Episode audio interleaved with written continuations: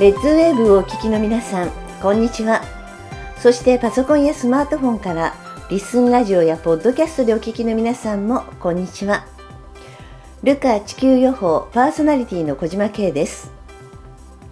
ルカ地球予報はこれから地球で起こるであろう未来のことや今我々が備えるべきことを地球予報士のエルさん、ミカさんからお話を伺い、それを紹介していく情報番組です。ルカ地球予報。この番組は120歳までアクティブに生きる未来をつくる株式会社アルプロンの提供でお送りします。それでは今日もエルさん美香さんのお話をお聞きください。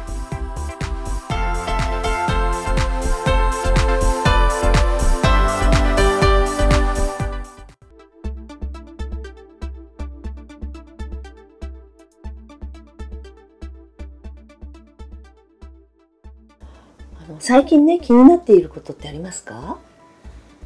えっ、とコロナのことなんですけど、うん、まあ、今ルカのメンバーさんが増えたのって多分2019年の9月に、えー、当時300人弱のグループの方に、うん、来年は感染症になるからってことを告知したんですね、うん、かなり具体的にしてましたよね。ね。SARS みたいな感染症で、えー、世界中医師も現場に出れないぐらいの感染症って言って、うん、で10月には来年の感染症はパンデミックになるっ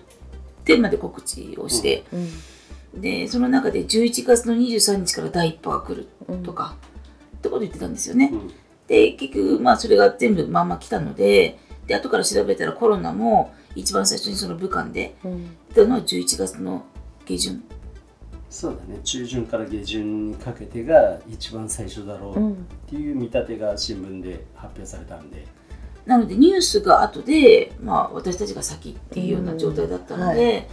でトイレットペーパーがなくなるっていうニュースを先に見たんでそのことを、まあ、グループの LINE の方に、ちょっと紙製品がなくて揉めてる姿を見たので帰りで買っといてねって言ったらその後、まあ世の中からトイレットペーパーがなくなったということがあってでそういうことがね、あって、まあ、ここのグループに入ったら、先のこと聞けるな、みたいに思ってくれた人たちが入ってくださった。で、そこから先はもうコロナの時は、もう毎日のように、明日日本人で初めて人が亡くなるとか、うん、3連休中に3人亡くなるとか、うん、東京の寿っていう名前がつく病院でクラスターが出るとか、うん、ことは出たんですね。東京の英治病院っていう江東区でクラスターが出たとか、まあ、全部覚えてなかったんですけど、その漢字を見たりとか、その時は相当ね、うん、であのオミクロンが流行ったじゃないですか、はい、オミクロンの時はオミクロンっていう名前は分からなかったんですけどこういう形のが新しく出て、うん、11月から出るとかね、うん、2月は大ピークが来るから雪と大ピークで表に出られないとか、うん、っていうことは告知してて、まあ、その通りになったんですけどそうすると今あの、ね、5類になったからって言ってマスカーとしてあの、ね、コンサートもやったりバーベキューもやったり何でも解禁になったけど、うん、昨日たまたまお会いした人が「もうコロナってもういいですよね構えなくて」って言われたから、うん、全然そんなことがなくて今世の中実を言うとコロナが流行ってるんですけど、はい、その調べもしないで終わってる人もいるじゃないですか。相当数いてね、実際熱が高いとか喉が痛いとかって方は病院にかかってコロナだって分かって、まあ、入院してる人も増えてきたんですけど医療従事者の方は大パニックを今起こされてて、うん、こんな暑いのにやっぱりまた防護服を着ないと見られないっていう状態になってるって言って、うん、でなんか本当風邪みたいになったと言いつつも症状重い人がいて命関わってる人もいるからって言ってまあすごい怖い言ってね、うん、で今忙しくて休憩時間も取れないって看護師の方が LINE で言ってましたけど、じゃあいつ収まるのって言われてるもなくならないって聞いてるんでずっと肩がいてくって言われて。でそもそも言われてたのがあのまだこのコロナって名前がつくかつかない頃にわーってこう、まあ、L から聞いて喋ってるのがこのねこの感染症はね4つ方が変わるからそこら辺の薬飲んでも効かないんだってとかっていうことを言っててそれ残ってるんですよね。多分1月13日ぐらいの日付だったと思うんで1月8日に中国の武漢で人が亡くなったよ。ってい。う報道がされた5日後ぐらいの話なんで、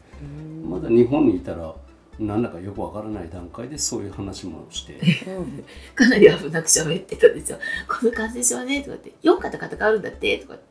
言って言ってて意味わかんないんですよ。うん。そう肩がかるってなんだみたテいな。レビを見ててそれ4型変わるってうん。いうのを見てだから今ある薬を飲んでも効かないよっていうことを多分言いたかったと思うんですけど、その後ワクチン3種類だってとかうんワクチン作る話も出てなかったんだよね。そうだね。それも3月か4月ぐらいの段階だから日本に入ってきて、うん。これから緊急事態宣言だはい。これからじゃあ警戒するぞっていう段階で、うん。日本においてはワクチンなんてまだずっと先の話にもかかわらず、うんはっきりね。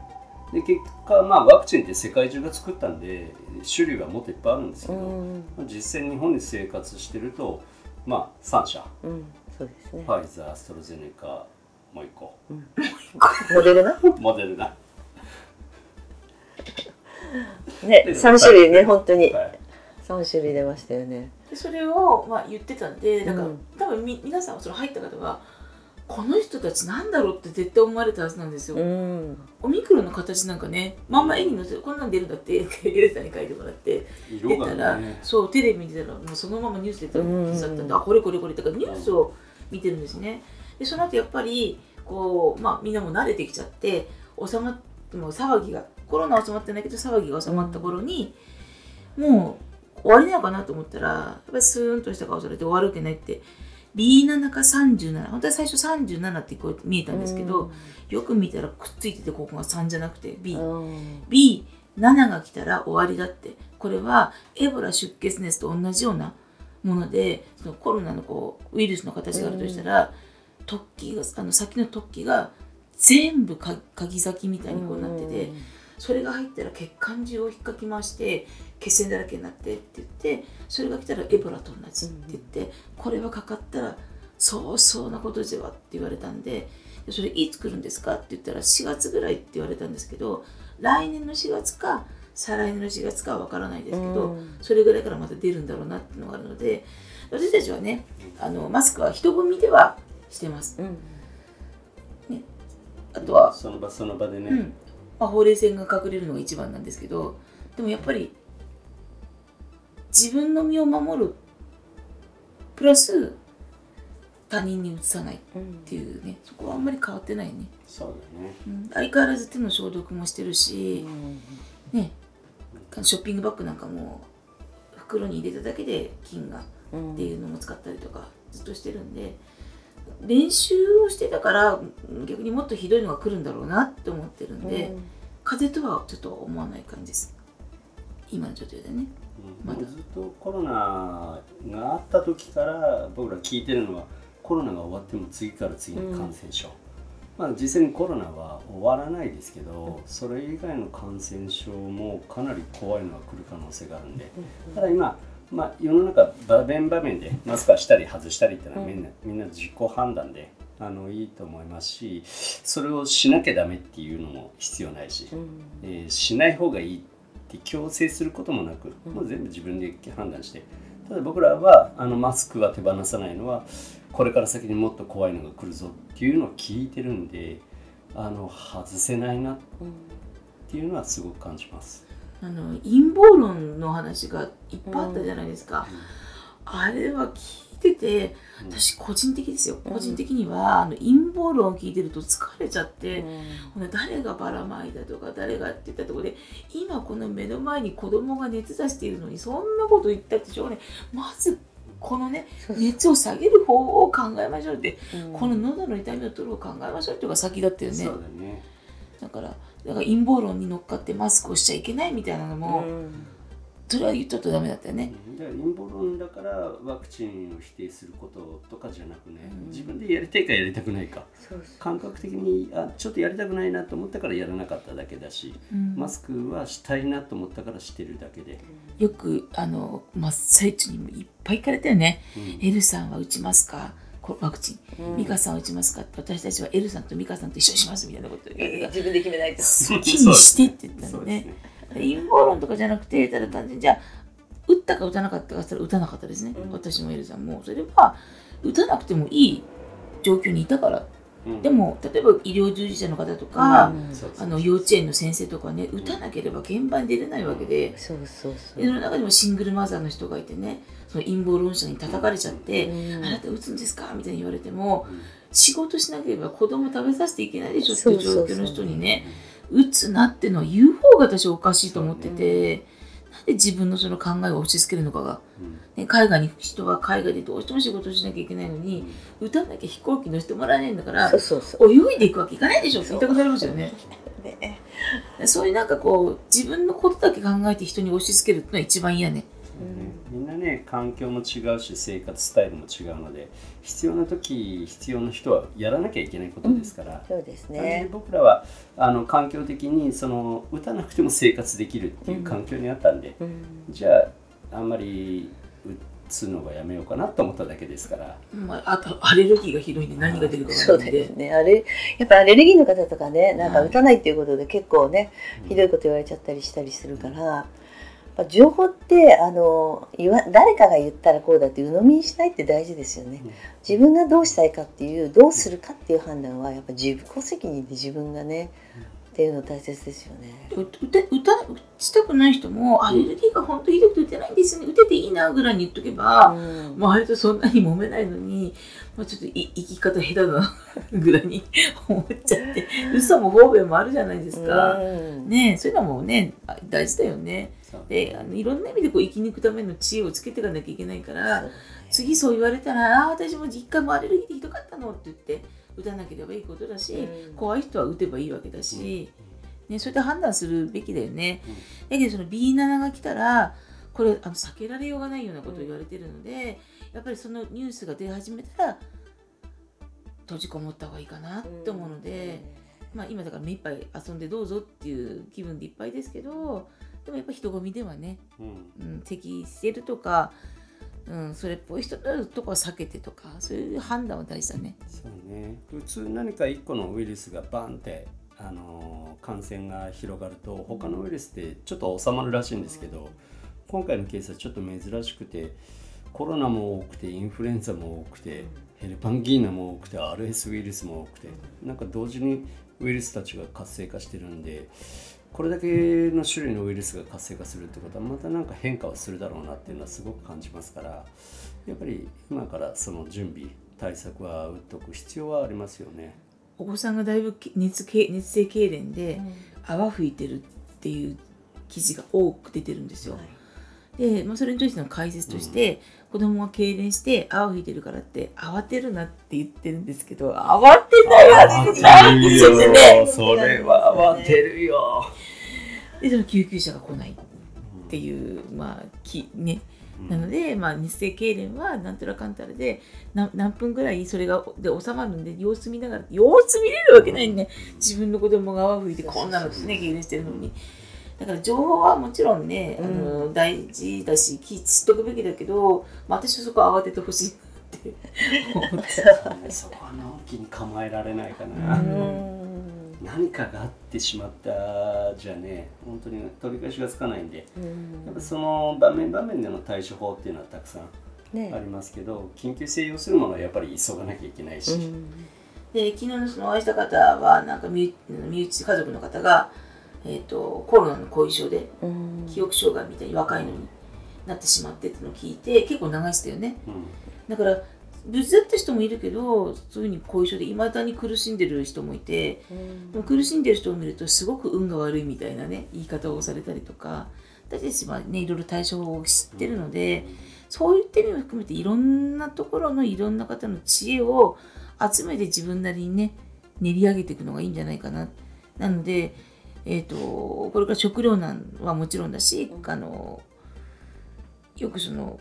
火山灰のガスが出て最後終わるっていうと皆さんがそのじゃあガスマスクをがあればいいのとか言ってるんですけどちょっと違うんだよね。ガスマスクを用意したからって言っていの生き残ったとしてどうすんのっていうねえ、はい。地球最後の人間になるのも嫌だしね。はい。ねえ。そうじゃないところの話を聞いてもらいたくって、で多分今年の後半からそういうスピリチュアルと科学はイコールになる話をたくさん出てくるね特に。うん。10月以降。はい、でもこのじこの世界が二次元だっていう人も結構うん。実際にいるみたいだし、うん。地球は平あの丸くないっていう人もいっぱい出てきて、私も地球は丸くないって聞いてるんでここはゲーム上のああくまでも設定の中なんで丸くないね多分。な NASA とかは結構ねいろんな情報をすでに持ってるってよく聞きますけど、多分そういう情報も少しずつ出してくるのかな。でそろそろ準備しなさいよって思ってる人たちがそろそろ活動を始めるのかなっていうふうには思うので多分科学とスピリチュアルはイコール今までスピリチュアルで片付けられてたものが実証されて科学的に証明されるようになってくるのかなっていうふうにはすごく思いますので。だからね実際にきみ、ね、見えたっていう話が起こるわけじゃない？それもあのこれはもう経験値としてのあのもう実績ができていたりとかだからいろんな証明の方法ってあると思うしあの科学科学式でうん。証明できるものもあれば実際にやってきた行動の中で証明できる人もいればいろんな証明法がこれしかないっていうのはもうなしだと思っていて今までこうだったからこうだよねっていう人はもうあのそのままいてくれればいいかなと思ってあこれで証明できたんだすごいねとかあの人のやり方で、認められる人じゃないと、ね、次にはいけないかなと思っているところもあったりとかして、ね、だからコロナの話ですごく皆さんがマスク買っといてよかったってねこの番組の最初の頃からそういう話があってみんなにあの地球の予報を聞いてほしくって見たまんまのことをそのまんま教えてっていうのがこの番組のコンセプトにあるからその通りで今ねコロナがこう次が来るっていうところがあったらもう夏の暑い時に無理してマスクをしろとか言ってるんじゃなくてねちょっと出る時にハンカチを口に当てるだけでもいいしそういうようなね自分の対処法っていうのをね考えてくれるとすごくいいですよね。お米も今はあるんですけど、前から何回も何回も見せられるのが水田が水浸しでお米がダメになってるところを見せられてるんですよ。うんうんうん。で日本長いからね、うん。ある一部分だけ取れなかったとしてもなんとかうん。賄えるぐらい広いんでうんなんですけどお米も結構な量やられちゃってるの見てるんですよね、うん。だからお米は一体いつまでなんだろうっていうのが。でも今年はね秋田はかなり大雨で被害を受けてるんで、ねお米もだいぶ被害はもう受け始めてるのかなっていうのは、だからその範囲がもっと広がってしまった場合多分これから台風の季節、そうですあの台風いっぱね。い来るようになりますけど、本当に水浸しになっちゃったら日本人の生命線のお米すらうん。もし取れなくなった時はどうしたらいいんだろうっていう今ほとんどそれ以外が輸入に頼ってる国なんで、あの僕らは2023年から鎖国。うん。鎖国っていうのは国交が途絶えるっていう意味じゃなくて、えー食べ物物資のあの行き来がなくなる可能性があるっていうのを見てるんでただ本当にねあのお米がやられちゃった場合に日本人はじゃあ何でうん食べつないでいくのかっていう部分はもう国全体で考えなきゃいけないな。そうですね。うん。そう。これあのさっき話そうと思ってたんだけど、うん。あのそもそも日本はなかったとかって聞くんですよ。で世界中を切り張りすると日本列島になるっていうどうしても覚えられなくて場所が、うん。例えばねアフリカ大陸が九州であったり、うん。オーストラリア大陸が四国であったり、うん。あの全部世界地図を集約すると日本と本当に近い形になるんででよく美香はカウンセリングする時にその方の過去性うん。過去の人生を見たり読み取ったりしちゃう時があるんですけど、面白いぐらいに過去性見る人ってヨーロッパとかうん。アメリカとか日本人っていう方がほぼいない。うんなんでこれだけ日本にも歴史があってあの過去性が日本人でもいいんじゃないのかって思うんだけど日本人じゃない他の国での過去性を見る人がほとんどでうんたまに生まれ変わりが極端に早い方っていらっしゃってお子様見たりするとあ前も日本人だったんだねっていう人はまれにいますけど大体大人を見た時の過去性ってほとんどが日本以外。ことはもしかしたら本当に日本ってなかったんじゃないのかなって思うこともあります。でその今海外で起きてる世界中で起きてる天変地異の場所は、その場所を見て日本でも同じことが起きるっていうふうに言われてるんで九州はどこっつったっけ？九州はアフリカの大陸。今アフリカなんかあるんだっけ？アフリカは干ばつとあとは虫。もともと虫はバッタねうんうん、そういうのがやっぱり起きるって言われてるのでそこを当てはめていくと、うんまあ、自分が住んでるとこはどこかよくわかんないんだけど当てはめていかなきゃいけないなって。まあね、あのちょっとご自分で言うそういうふうにねあのネットで検索するとねこうだったっていうあの地図があったりするんでちょっとそういうのであの意識するっていうことがいいかもしれないですね。そうですねあの日頃の生活の中でそういってあじゃあ自分はどこのポジションになるからこの辺のあの気候変動とかちょっと見とこうかなとかそういう意識づけするって言ってそれって自分で情報を取りに行くことなんでね。与えられたものじゃなくてその情報をもとに自分から情報を取りに行くっていう習慣をすごくつけてもらえるといいなと思っているところがあるんだよね。大きい地震が例えば外国であった時は、それがどこにはまるのかってちょっと見てほしかったりとかするよね。そうだね。そこが本当に自分の住んでる地域に近いんであればその災害に対する備えはしとくべきだし、例えば水害が今世界中で水害が起こってますけど、うん。水害が激しく起こってる地域と自分の日本列島に直した時に地域が近いんであれば、その対策をしとくべき、うん。だから本当に世界で起こることにも注目をしとかないと、えー対岸の火事であそうそう。の我関せずでいると自分の身に降りかかる恐れはありますよっていうのは考えておかなきゃいけないですよね。今あの酷暑で森林火災がすごく増えてるんですけど、あれもね。日本でも起きるんですよ。うん。森林火災が。で大気汚染がすごすぎてで多分ラジオに来た日か収録に来た日か、あの高化学スモッグが大量に出るからってあんま外出るなみたいなこと言われたんだよね。だから昨日も高化学スモッグの警報が出て、ね、うん。さここ最近毎日のように出てるので、まあ、すでに大気汚染うんうんなのでだからこんな暑い日は無理に出なくていいんだなって。そうだね。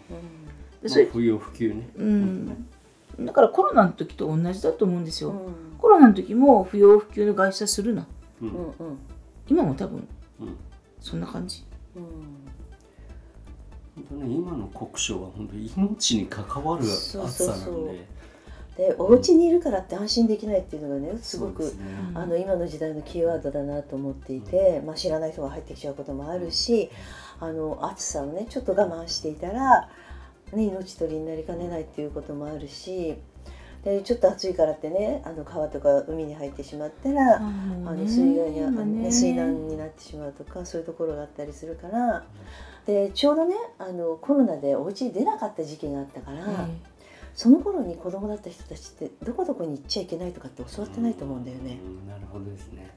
あるかもしれないでうん、すね。で急に今年になって外に行っていいよって言ってここは危ないから気をつけてねって言われてもそれは子供にはねなかなか通用しないところがあったりするからそういう目でね周りの大人全体がね子供を見なきゃいけない時代だなと思うし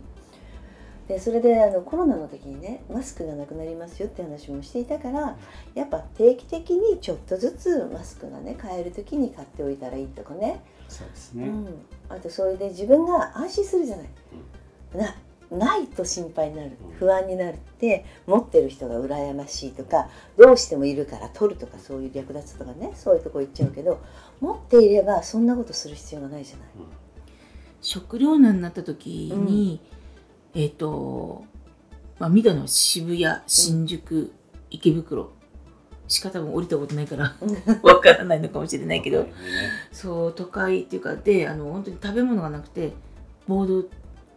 が起きてるのを見たんですよ。私にとって未来は過去。うん。なので起きたよだよね。そうだね。なのでそれ考えるとやっぱでもなんかそれがわさっきあるだろうなって思うのがあの強盗事件。うんね。ね簡単に人のものを奪うっていう行為に対しての多分罪悪感の薄さと、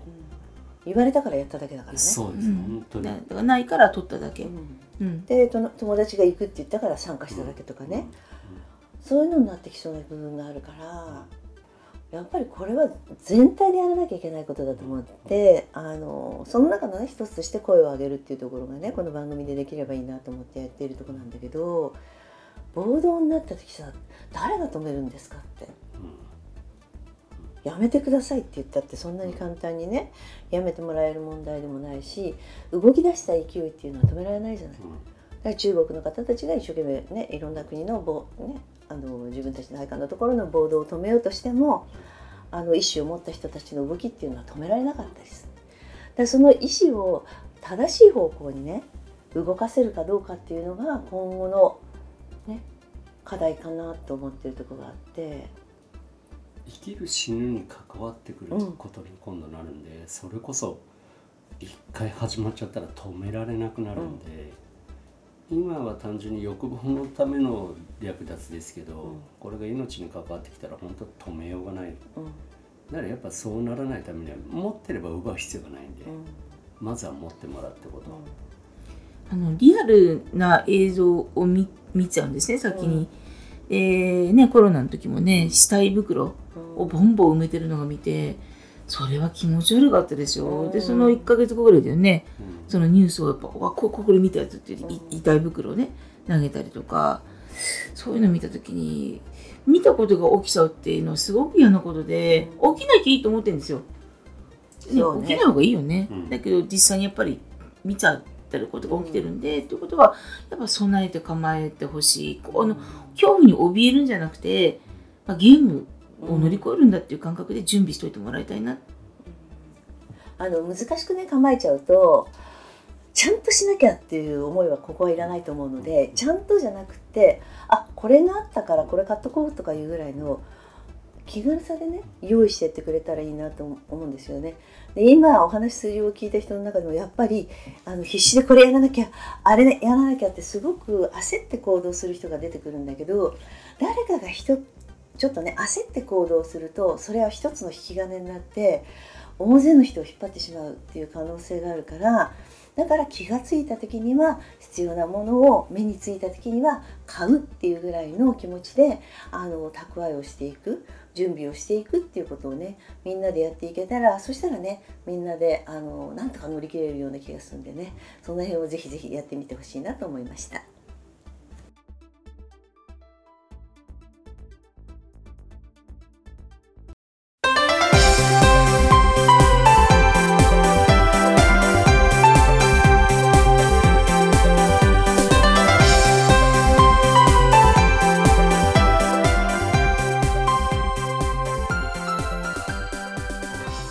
あっという間にエンディングです。皆さんも周りの大切な人にぜひこの情報を伝えていただきたいと思います。情報を伝えていただくには、やっぱりこの番組名、ルカ地球予報を大勢の方にご案内していただけたら嬉しいです。ルカ地球予報では公式ツイッターを開設しています。ぜひフォローしてご意見ご感想を添えてリツイートしてください。この番組は120歳までアクティブに生きる未来をつくる株式会社アルプロンの提供でお送りしました。お相手は小島慶でした。それではまた来週お会いしましょう。